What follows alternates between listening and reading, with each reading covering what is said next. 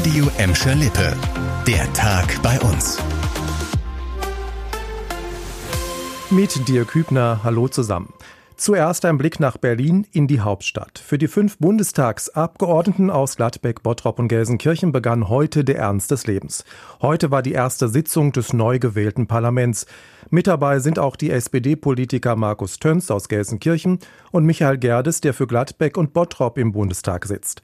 Außerdem sind Irene Mihalic von den Grünen, FDP-Mann Marco Buschmann und Jörg Schneider von der AfD wieder ins Parlament eingezogen. Alle drei kommen aus Gelsenkirchen. Für sie alle ist heute der parlamentarische Alltag gestartet. Zum Alltag vieler Menschen bei uns gehören die Tafeln und die haben ein Nachwuchsproblem. Aktuell werden vor allem in Bottrop händeringend Ehrenamtliche gesucht, die sich engagieren wollen.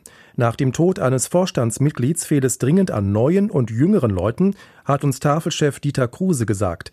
Er bekommt zwar einige Hilfsangebote, braucht aber langfristige Unterstützung. Sie wollen helfen, aber sie wollen sich dann auch nicht binden. Aber das geht nicht. Ich kann nur jemand gebrauchen, wenn der hier morgens aufschließen soll oder irgendeine verantwortungsbewusstvolle Tätigkeit übernehmen. Dann muss der dann auch da sein.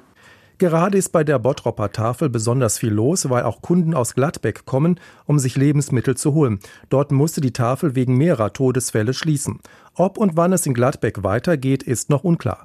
In Gelsenkirchen ist die Situation entspannter. Ein Tafelmitarbeiter hat uns gesagt, dass die Personallage grundsätzlich stabil sei.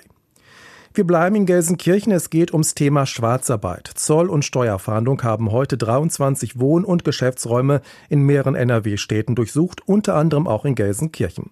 Dabei wurde ein 44-Jähriger festgenommen. Er soll Teil eines Netzwerks für Schwarzarbeit in der Baubranche sein.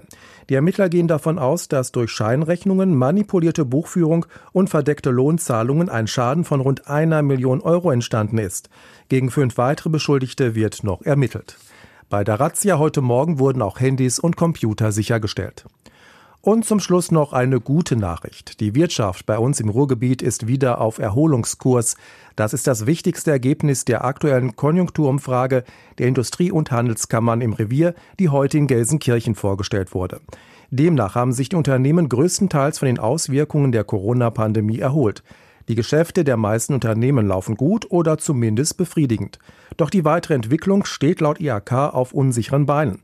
Die Kombination aus Lieferengpässen, steigenden Preisen und Fachkräftemangel bremst die Wirtschaft. Steigende Energie- und Rohstoffpreise werden von den Firmen als größtes Risiko eingestuft.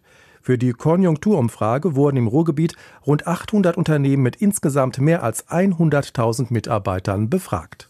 Das war der Tag bei uns im Radio und als Podcast. Aktuelle Nachrichten aus Gladbeck, Bottrop und Gelsenkirchen findet ihr jederzeit auf radio und in unserer App.